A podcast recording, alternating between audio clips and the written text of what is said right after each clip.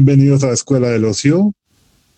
El día de hoy, nuestro anfitrión, Marco Antonio Salas, nos expondrá Bob Esponja, pantalones protestantes.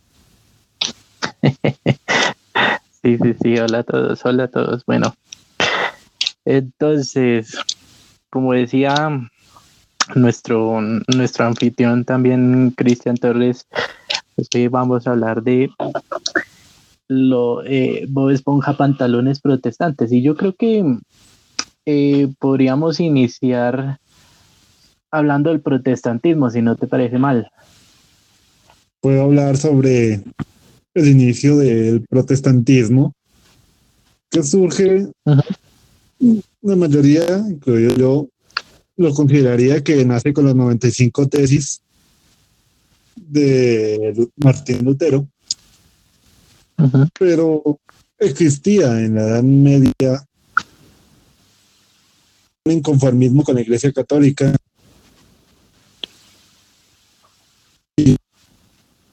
No me refiero a la fe cristiana, sino con la Iglesia Católica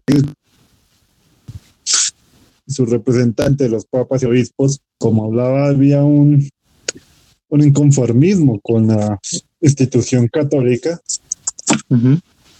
que se expresaba incluso antes de la reforma y de las 95 tesis. Por eso tenemos a tantos herejes como fueron los cátaros y los ¿Recuerdas? Pues un, poquito, un poquito, sí. Pero eso, eso viene pues mm, como, como mucho antes, desde como la el inicio de, de esa institución católica apostólica. Sí, pero Incluso también vemos que hay una división entre cristianos ortodoxos, católicos, anterior a la división de los católicos y los protestantes. Sí, sí, sí. Ah, hay un fenómeno en la cristiandad que tiende a dividirse en Oriente y Occidente, y con los protestantes podríamos decir norte y sur, Sí, sí, geográficamente se podría ubicar de esta manera. Y pues, si quieres, em, pues pasamos de una a, a, la pues la, el, el, origen de la diferencia más allá de, de pues obviamente Martín Lutero, pues sí quisiera saltar que pues el protestantismo eh, parte de, de, ese origen fue que también ellos decidieron crear una traducción no oficial de, de la Biblia, de la Sagrada Biblia. De hecho, ayer creo que se estaba celebrando la Vulgata, que era la versión de la Biblia para disponible para todo el mundo que no estaba en latín. Exactamente. Entonces, pues, eh, esa esas traducciones no oficiales, pues yo creo que sirvieron de un cambio fundamental para, para la interpretación de la vida sagrada y de la vida auténtica cristiana, ¿no? Pues ya con, pues Max Weber lo, lo analiza muy bien en, en su libro y el, pues el espíritu protestante. Y pues ahí él habla de básicamente que pues aparte de, la diferencia obvia entre, entre norte y sur de, lo que sería Europa, pues habla de una pequeña diferencia de, de interpretación con la profesión, que yo considero muy, muy importante. Y es eh, la, reinterpretación de la profesión con, pues, con, las traducciones que Martín Lutero y John Calvin eh, propusieron directamente como, como interpretación nativa en su lenguaje, pues, no, no latín. y es eh, pues la profesión que pasa de, ese llamamiento a, la salvación, eh, ese impulso obviamente que, en, un católico y en un cristiano va a, redimir sus pecados directamente y se va a enclaustrar eh, para llamar y, conversar directamente con, con, Dios. Y esa transformación de ese llamamiento a la salvación, que en el lenguaje latín pues era la, profesión, pasa con las traducciones eh, protestantes a, pues como, como, una interpretación burda del llamado a, a, tu lugar en la sociedad, ¿no? que pues posteriormente ya sería como la, visión del destino de, lo que quieres tú en, tu trabajo y en tu profesión. ¿Estás hablando de la predestinación? Sí, pues pasar de, ese eh, llamamiento a, la salvación a, a lo que puedes tú considerar dentro de tu trabajo, ¿no? que, es como esa, e, ese deseo por no solo, no solo el llamamiento a, tu lugar, sino a que tú puedes hacer algo directamente dentro de tu lugar, dentro de la sociedad. Y que eso ya, pues no sé si tú lo consideras o si quieres aportar algo más, eh, que sería lo último para mí, es el, considerar que ya ese, eh, ese llamamiento de, la profesión pues cambia de, pues de posición. El, llamamiento era directamente a Dios y que con el protestantismo eh, ese llamamiento ya pasa a ser un poco más humano y terrenal. Considero que estás en lo cierto, ese llamamiento a la acción está más dado en lo terrenal. A la actuación de buscar un bienestar aquí y ahora. Y dejar de pensar en el paraíso en la vida después de la muerte, sino hacer de la vida presente un paraíso.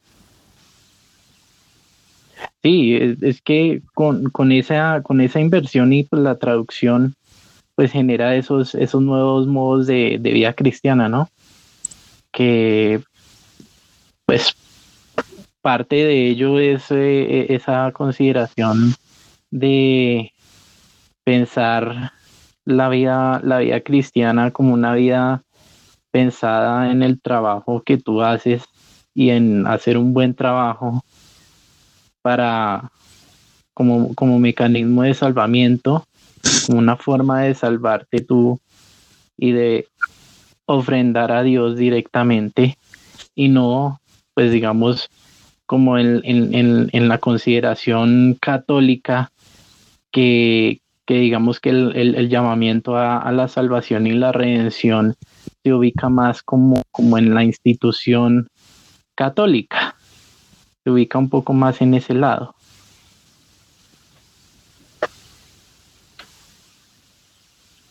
No sé qué, más quieres aportar, Cristian. Es que hay varios puntos sobre las diferencias entre católicos y protestantes, pero es que son muy, tanto católicos como protestantes son muy diferentes entre sí y a la vez similares. Eh, generalmente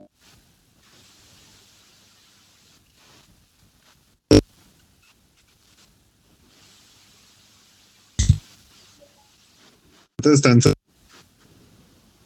muchos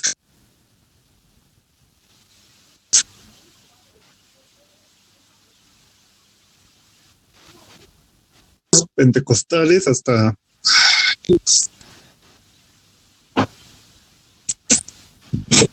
eh, pues creo que se, sí se, se entrecorta un poquito eh, pero con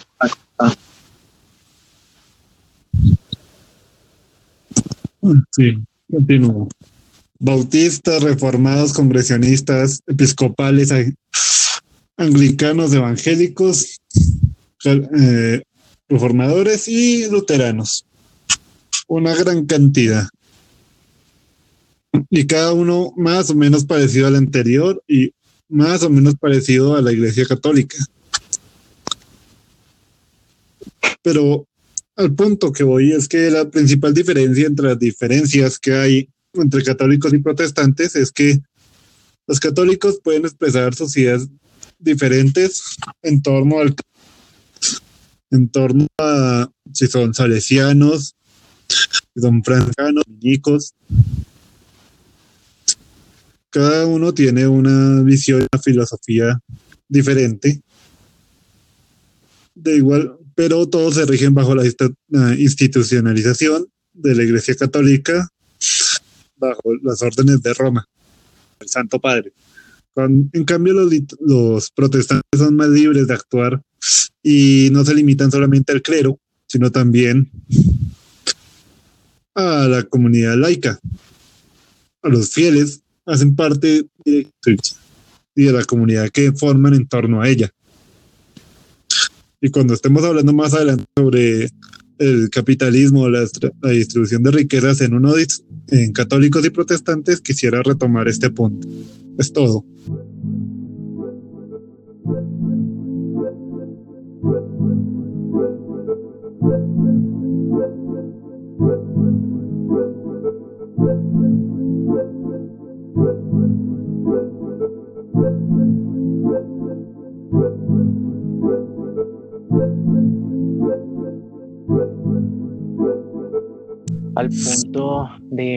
Los capítulos, ¿no? Que sería pues el capítulo 18 de la tercera temporada de Bob Esponja, pues es el video introductorio de, del trabajo en, el crustáceo cascarudo. No sé si es esta parte donde resalta pues, entre el, el, trabajador ideal que sería Bob y pues el, trabajador que, no lo hace bien, pero que sí lo trata de, de, hacer lo que sería Calamardo, ¿no?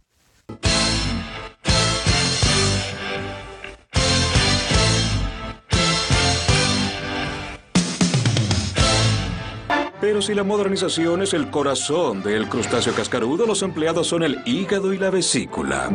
Veamos si tienes lo necesario. Mm. Aplomado, confiado y una sonrisa que dice, Hola mundo, ¿puedo tomar su pedido? Tiene las características de un buen empleado, señor Pantalones Cuadrados, pero por cada buen empleado hay uno que no es tan bueno. Veamos. Distraído, impaciente, ojos de mirada vidriosa. Miren atentamente la insignia que dice, ¿cómo me gustaría no estar aquí ahora? Hay un nombre para empleados como este, pero nosotros lo llamamos Calamardo. ¿Qué te parece eh, eh, esa, esa introducción del capítulo, Cristian? ¿Es cierto? Mm, me parece cómica. ¿Cómo, cómo, cómo, lo diferencian y cómo exageran directamente el, el trabajo que hace Bob Esponja del, del que hace Calamardo? Pero igual no entiendo por qué Bob Esponja es el empleado modelo. Sí, es porque le paga a Don Calamardo porque lo hace trabajar ahí o porque permite una explotación abierta por parte de Don, Pues yo diría que ambas, ¿no? Porque, pues, si, si pensamos que lo, lo, el protestantismo parte de que pues tú puedes hacer la, lo, lo que estás llamado a hacer y, que lo hagas con esmero para, para alabar a Dios, pues si tú lo haces bien, e, e, eres feliz y pues en consecuencia pues estás haciendo una, buena labor y, y, está siendo bueno para llegar a la salvación que sería una interpretación válida directamente de, del protestantismo, ¿no te parece? Mm, me parece bien, pero a lo que voy es que si bien Bob Esponja no evidencia, ama demasiado el trabajo y las cangreburgers. él no se aplica el lema de los protestantes, que, que nos diferencia a los católicos, según Max Weber, al hablar de que los católicos prefieren dormir bien y los protestantes prefieren comer bien.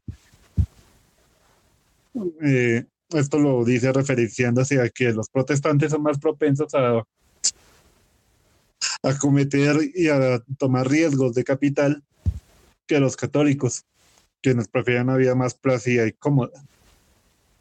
Entonces yo, yo me cuestiono aquí cuál es el punto de, de, de esto, porque si bien Bob Esponja es feliz, él es feliz haciendo las cangreburgers y no decía nada más que eso. O sea, no sé en qué punto sería bueno o malo entablar. Sin embargo, yo veo mucho el espíritu protestante, como lo explica el señor Weber, en Don Cangrejo. No la parte de ser un explotador, sino en que está decidido a afrontar riesgos. Él era pirata, dejó la piratería y fundó su propio restaurante. Y cada negocio que puede tomar para aumentar su riqueza lo va a tomar. Incluso las ideas de teatro experimental de Calamardo a nuevas tendencias de exploración y explotación comercial. Pues sí, sí, vamos, yo, yo considero que, que esa sería como, como la, la, la visión ya desarrollada de, de, del protestantismo, ¿no? Eh, esa visión de, de, que pues con el trabajo tú obtienes dinero y la acumulación del dinero te hace eh, obtener un designio eh, divino, pero al mismo tiempo haciéndolo, haciendo lo que tú mejor haces y que pues en, en, consecuencia si, si tú desarrollas tu trabajo, obtienes riqueza y esa riqueza te hace vivir mejor, ¿no?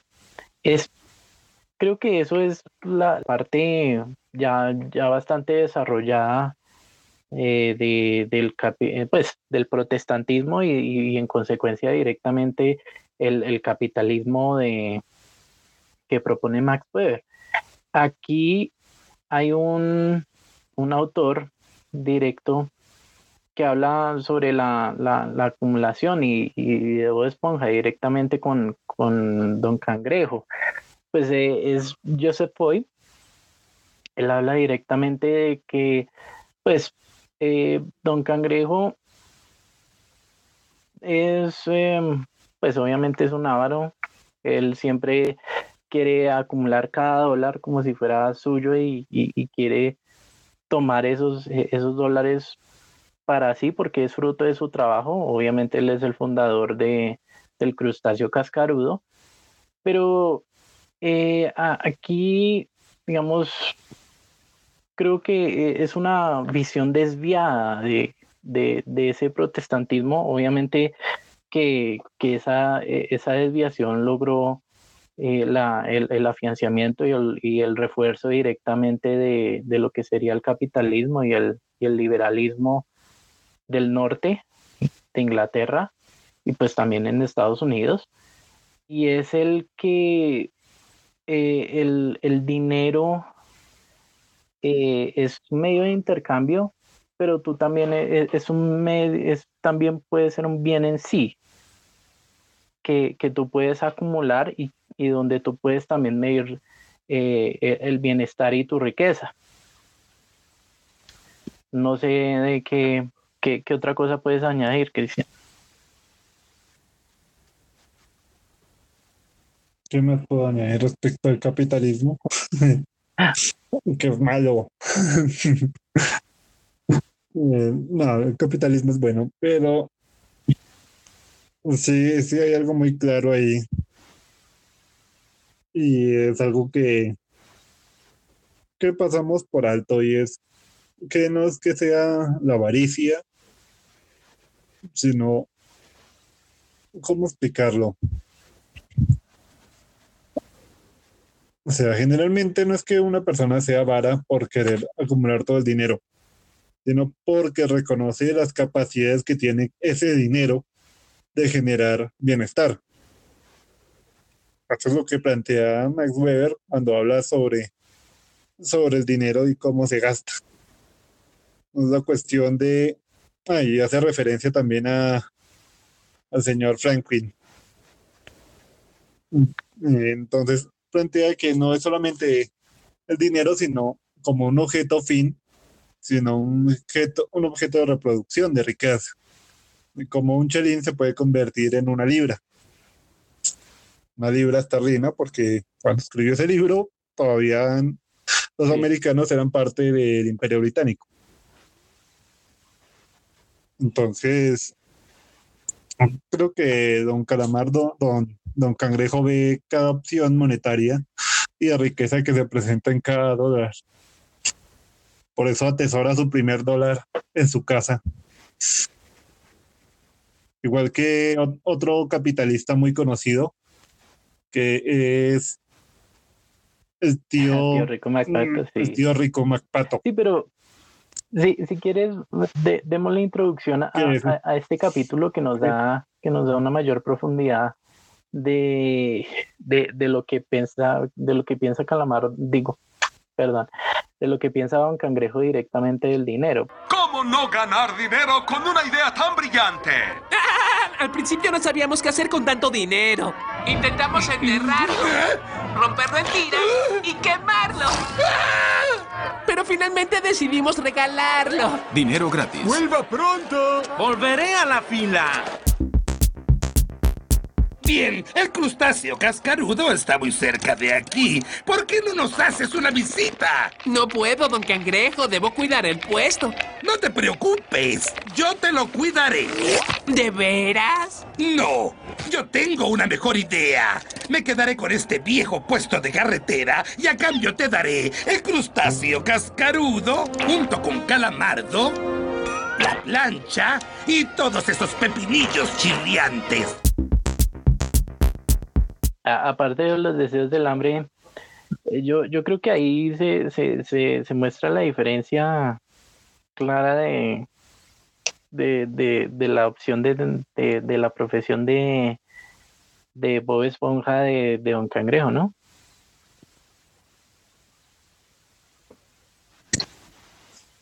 Mm.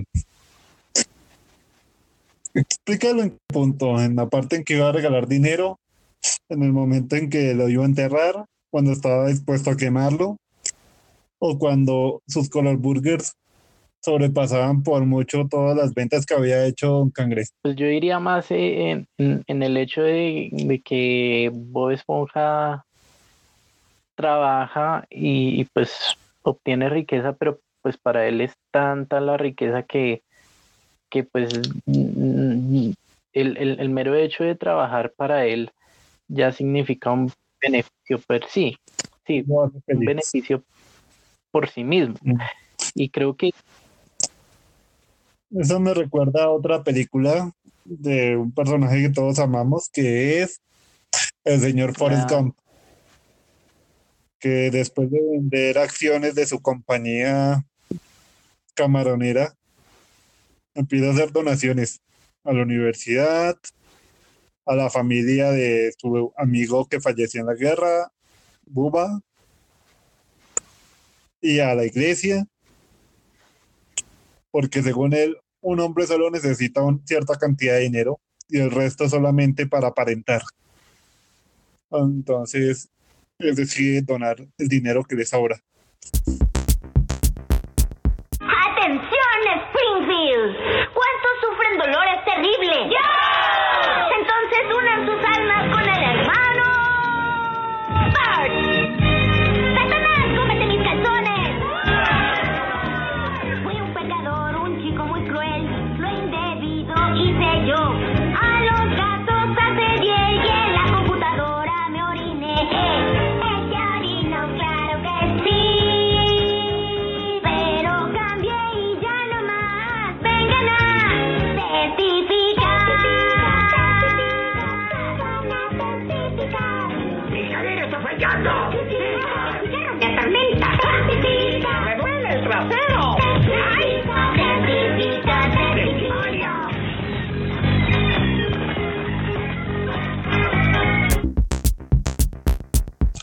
Fue Bart Simpson con su capítulo en el que le quita un balde a Homero de la cabeza y trata de curar a las personas. El capítulo termina denigrando a los técnicos en sistemas, en telecomunicaciones y a los jugadores universitarios de, de fútbol y básquetbol en el sistema americano. Ok, y, y ¿por qué Pero hay un- entonces Hay un punto- vienen a, y a, Está muy- lo, a lo Esponja? voy a este punto.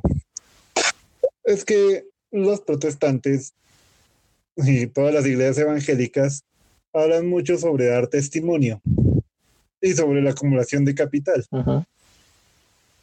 Vemos aquí a, a Don Cangrejo sufrir porque Bob quiere regalar el dinero. Y los evangélicos se mueven en sus iglesias de garajes, formando pequeñas comunidades en torno a su pastor. En esos lugares, ellos hacen donaciones voluntarias de capital, no solamente con el diezmo, sino otros miembros de su congregación que están pasando malos momentos. Y a veces son sumas bastante grandes y considerables. Lo que voy es que con esto de testimonio y estas bendiciones que ellos consideran el bienestar económico, una bendición de Dios, ellos tratan de compartir esa riqueza dentro de su comunidad, porque son comunidades más pequeñas. En la mayoría, ¿no? Porque ahora hay iglesias evangélicas que son multi, multidinarias e internacionales.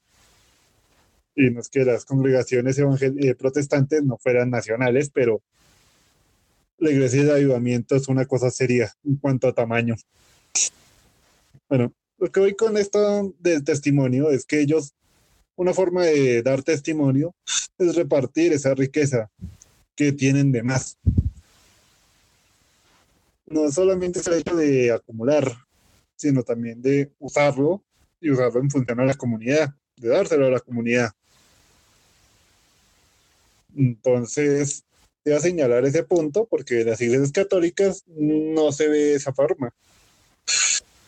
Principalmente porque, aunque todos los que van a una misma iglesia en general son vecinos, se desconocen unos a otros. En cambio, son más sectarios los miembros de las iglesias evangélicas y son un grupo más, más pequeño en el que cada uno se conoce y se puede colaborar y ayudar en sí mismo.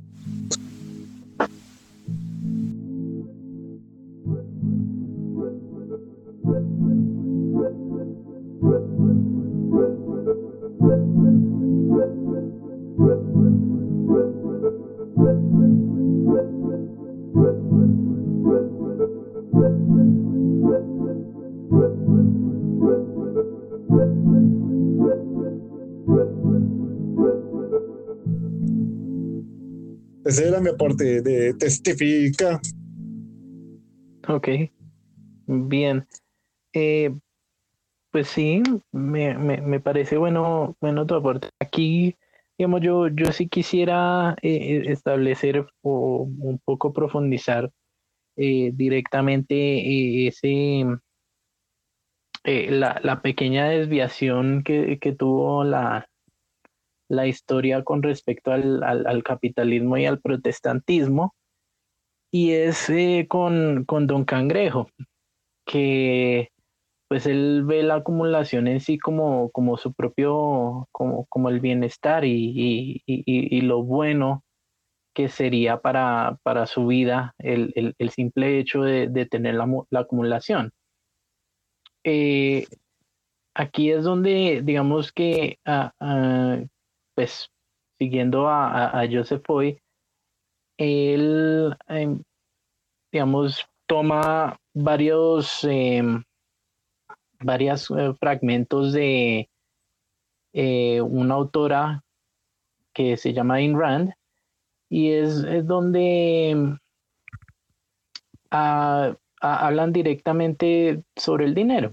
Y pues digamos tomando el fragmento aquí eh, dice eh, ¿te has preguntado acerca de la ruta del dinero? El dinero es un medio de, de intercambio que no puede existir a menos de que hayan bienes producidos por el hombre que puedan producirlos, que puedan hacerlos.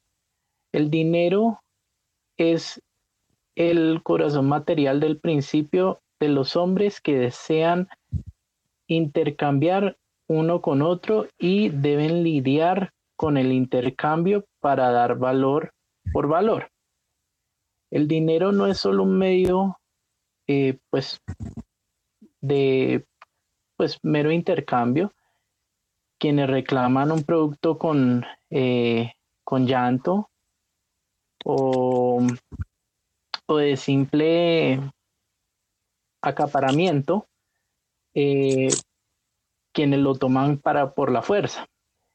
El dinero es solo es posible por el hombre quien produce. Y es y eso es lo que consideras un mal. Y eso es digamos que eh, un fragmento que toman aquí para la discusión directa sobre sobre el dinero. Y creo que es parte de lo de la exageración eh, que, que, toman directamente para considerar que, eh, pues, si tú tienes mucho dinero y el acaparamiento del dinero, pues no puede considerarse un mal en sí porque pues tú estás produciendo algo con ese dinero. Vas a producir, no sé, eh, puedes producir trabajos, lo, que, lo cual hace bondad o crea bondad directamente en tu sociedad o en tu comunidad. Eh, con, con, el dinero, pues tú también puedes eh, eh, invertir en, en, en, el bienestar de los demás. y con el dinero directamente puedes hacer más cosas que, que el simple mero de inter, pues, pues el mero hecho de intercambiarlo. No sé qué te parece, Cristian. Entiendo el hecho de que no es la acumulación lo que da la riqueza, sino una inversión lo que la genera. Sí, pero entonces eh, eh, aquí Don Cangrejo, pues mm, sabemos que él, él no invierte, él no, él no quiere invertir el dinero, él simplemente quiere acumularlo. Atesorarlo. Atesorarlo, amarlo.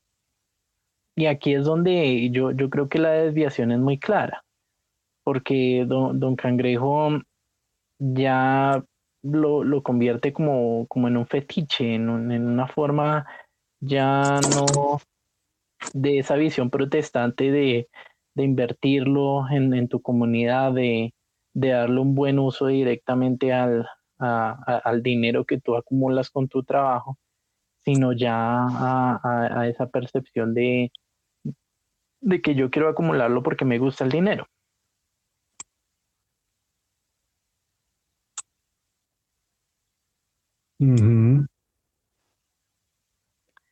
Listo, pues si quieres pasamos a, otro capítulo también un poco eh, rememorando directamente los, los capítulos que creería yo que, pueden ilustrarnos al siguiente paso de, este pensamiento protestante eh, y, católico en nuestra historia y en, nuestras vidas, eh, que sería el de la pizza a domicilio.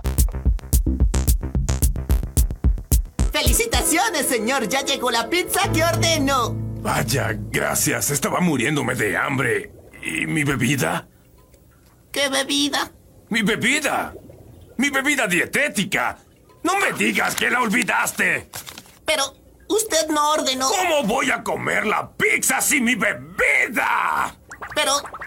Pero. ¿Que jamás piensan en el cliente? ¿Qué clase de incompetente eres tú? ¡No compraré nada! ¡Ah! Bob. Bob.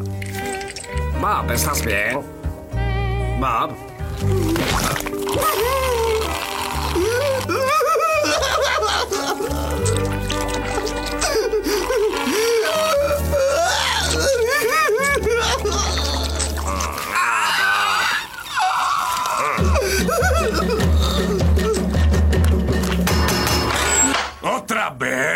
Ya se lo dije a su amigo. No pagaré esa pizza. Esta va por la casa. ¿Cambió de opinión? Desde luego, se la comió de un solo bocado. ¿Sin bebida? Sí. Ahora llévame a casa. Bromeas, ya es hora de volver a trabajar. ¿Cómo? Oh, por todos los tentáculos. Bien, a lo que voy es que en ese capítulo Bob habla sobre usar el método de transporte de los pioneros. Y cuando se habla de los pioneros, se hace una referencia a, a todos los emigrantes europeos que llegaron a Norteamérica, tanto por la fiebre del oro como a los principios de la colonia, de las 13 colonias. Ah, sí, sí, sí. Entonces vemos a, varios tipos de protestantes como los menonitas, los puritanos y se generan ciertas controversias entre, entre estas divisiones del protestantismo y su aversión al capital, al capitalismo y su incesante ingreso de tecnologías para la producción. Como es el caso de estos que siguen pensando que el desarrollo tecnológico llega nomás hasta 1800. Los menonitas, creo que se llaman. Lo, esos, ¿Los menonitas no son los mismos cuaqueros? Sí, pero como tienen otro nombre en diferentes partes de, de- del mundo. Mm,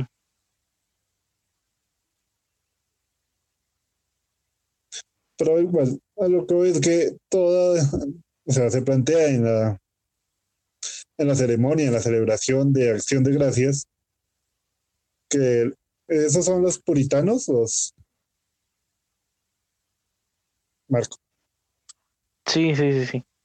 Pues el, el- el- el- puritanismo sí llegó como, como por parte directa de, de, de esa de esa oleada de inmigrantes que venían de Inglaterra, de Irlanda, Mm, Sí.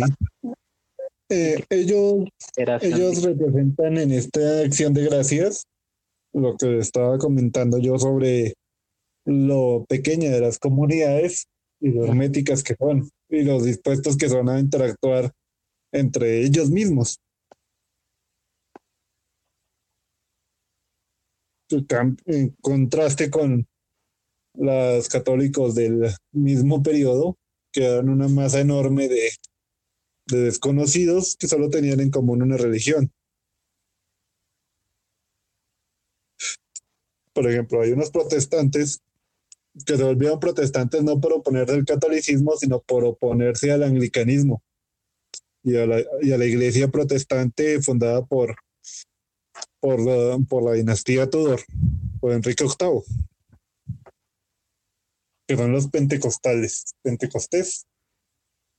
Mm, sí, sí, sí. No, son los presbiterianos, me equivoqué. Los pentecostales son otros. Los pentecostales salen en 1886 y los presbiterianos en 1560. Bueno, eh, con eso termino esa referencia. Continúa, Marco. Sí, pues por lo, último, pues sí, yo, yo quisiera resaltar las, la- las diferencias en, eh, en lo que tenemos de, del capitalismo latinoamericano, ¿no? Con, con lo que serían nuestras, nuestras potencias del norte, del norte de América y de Europa, ¿no? que creo que pues en, parte viene porque aquí en América Latina pues reinó fundamentalmente el catolicismo y pues la forma de ver digamos eh, eh, esa eh, ética y esos valores directamente católicos eh, vienen a desarrollar un capitalismo un poco primitivo, precario, ¿no? Que pues poco a poco eh, desarrolla directamente ciertos aspectos un poco racionales, ¿no? Eh, laicos que sí el, protestantismo eh, desarrolló un poco más, un poco más acelerado y que, y que en últimas pues también viene a, a, demostrar un poco que, el capitalismo eh, latinoamericano pues no, no, tiene un poco ese desarrollo de, de, impulso eh, de valores que, uno diría valores afines al, al, capitalismo, sino un poco contradictorios a él, ¿no? Eh, pues, nada más y nada pues obviamente aquí las diferentes órdenes religiosas católicas eh, desarrollan sus propias, eh, el, desarrollo de, del Estado y de la economía viene a partir de, esas órdenes religiosas que se extienden en las zonas más apartadas directamente de, de lo que sería los centros urbanos y que posteriormente eh, ya eh, de, manera laica y, civil eh, la desarrollan los la pues el estado y la sociedad en esos territorios. Y, que esa racionalización es esos motivos y esos valores por los que llega directamente el capital y el desarrollo pues en, América Latina empiezan directamente es con, con, esa visión un poco católica de que pues primero eh, eh, la, eh, el, bienestar y, el, y, el, desarrollo de, las comunidades se hace a partir de, de esa comunión con, con, con Dios y con, y con la Iglesia Católica, con la institución católica, y que después obviamente sí viene desarrollándose por otras iniciativas más laicas y, apartadas obviamente de, esa, de esa institución católica. No sé qué te parece eh, en ese sentido, Cristian. Mm, entiendo tu punto, pero me porque he estado leyendo y ahora se me perdió la referencia sobre cómo las instituciones católicas y de personas que tú jamás habrías pensado, los franciscanos, ya realizaban antes de la reforma préstamos bajo interés que cubrían los costos administrativos a los campesinos y comerciantes. Sin embargo, o sea, esto es difícil para mí porque estoy a favor y al mismo tiempo no. Y es decir que lo fundamento, porque yo considero que una de las cuestiones de la reforma que más impulsó fue el pago de indulgencias. La oposición a este método medieval de obtener la salvación por medio del pago representa la mayor diferencia entre los protestantes y los católicos. Y es que el pago de indulgencias generó que grandes cantidades de la tierra y de enormes, enormes cantidades de capital pasaran de las manos privadas a las manos de la iglesia o del clero. Ese movimiento de capital, al llegar a la iglesia, se convierte en capital estéril que solo es acumulado y utilizado para el gasto de la comunidad religiosa, porque las comunidades religiosas no están interesadas en la reproducción de la riqueza. Ellos están interesados en la protección y la salvación de las almas. Y todas sus misiones no buscan que las personas vivan mejor, sino que puedan salvar su alma. Buscan que la gente deje de pecar y viva lo mejor posible en condiciones humanas, pero no que obtenga un bienestar económico superior, porque la Iglesia Católica considera estar por encima de la mundanidad, que el alma es superior al espíritu, al, cuerpo, espíritu es superior al cuerpo, y que se tiene que ser inmaculado, y que se mancilla con los la ostentación. Por eso dicen todos los, todos los domingos que primero entrará un ojo por un camello por el ojo de una aguja que un rico al reino de los cielos. Todos tienen que tener el corazón humilde. Entonces, es difícil para mí decir que la Iglesia Católica no pudo y los católicos no pudieran generar un capitalismo, pero sí puedo asegurar que al menos los protestantes, en cuanto a sus comportamientos sociales y religiosos, son más propensos a desarrollar un capitalismo que los católicos, al menos en la Edad Media y el Renacimiento. Sí, bueno, digamos, complementando un poquito eh, ahí y reforzando pues mi, eh, el, pensamiento que yo estaba discutiendo anteriormente, eh, era en, que en, en, el, en la iglesia católica y en, y en, esa, y en ese espíritu capitalista católico, pues no, no es tanto eh, que la, la, voluntad individual que yo haga frente a, a, a, lo que es bueno y lo que es malo, o, frente a las posibilidades que la voluntad divina me da, sea el resultado para eh, eh, esa búsqueda de la riqueza. Y pues obviamente la, la salvación, que pues digamos sería también una búsqueda para la salvación del alma sino que eh, en, ese, en ese punto y en esa perspectiva donde eh, la, Iglesia Católica es la que eh, en, su principio de comunidad es la que utiliza ese capitalismo precario o es la que lleva ese pensamiento y lo transforma directamente en beneficio de la comunidad.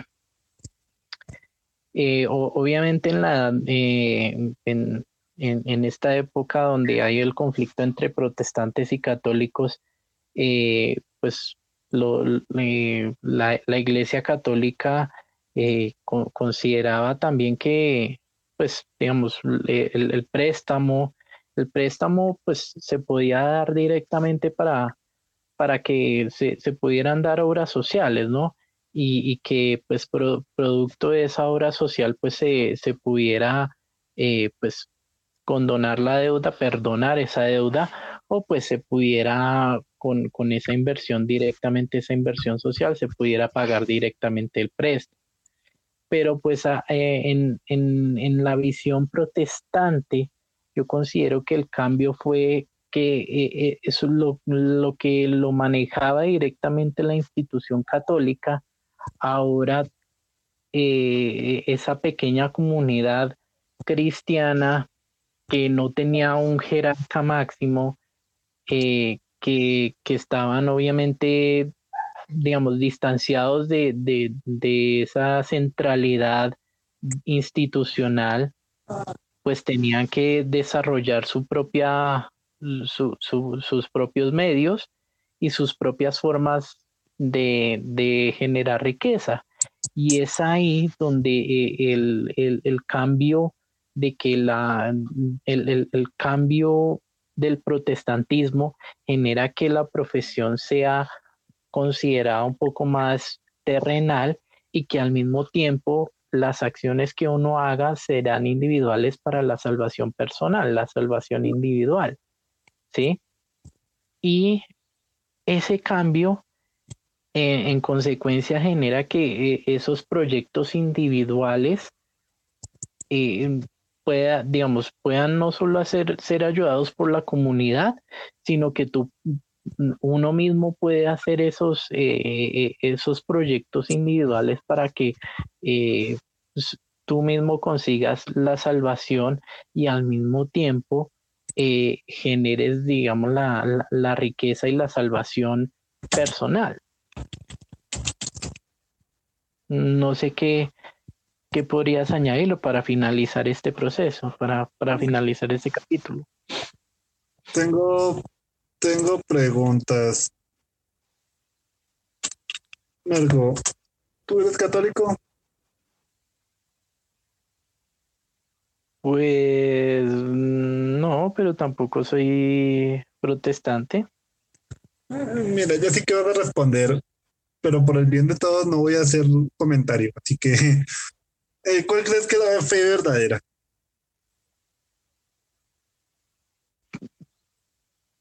No sé, pues Pues no preguntes más, te tengo la respuesta. No Dale. más habrías esperado. A ver que estaba que cargue.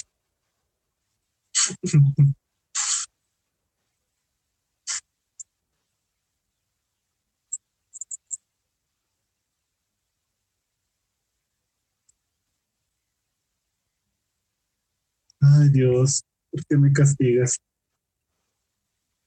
No te pases, tío, no te pases, tío, no te pases, tío. Anda y quítate. ¡Ey! Bart, hemos venido a devolverte a la única fe verdadera, la rama occidental del presbiluteranismo reformado.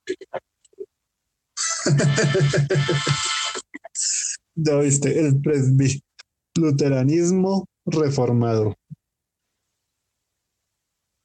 ok. ¿Y eso qué significa? Ah, buena pregunta, y yo te la voy a responder. El, presbi- el reformado hace referencia a visiones protestantes muy controversiales entre sí, porque los presbiterianos son la iglesia protestante nacional de Escocia. Por eso Will, el el conserje que es escocés, va a la iglesia junto con los demás, a la iglesia donde van los Simpson. También al ser reformado, quiere decir que no solamente hacen oposición a la iglesia anglicana, sino también siguen las enseñanzas de Calvino de ser austeros en cuanto a las imágenes y no rendirles culto. Y luteranos porque se oponen a, al pago de indulgencias y, el pago de, de todos estos servicios dominicales o servicios espirituales con el fin de salvar sus almas, cuya salvación solamente se debe en torno a las buenas acciones que realicen en vida. Es una larga explicación, pero así de intenso es. Hablaba con un amigo llamado Daniel sobre que muchas veces los protestantes, los evangélicos no saben a qué, a- no comprenden a qué iglesia pertenece.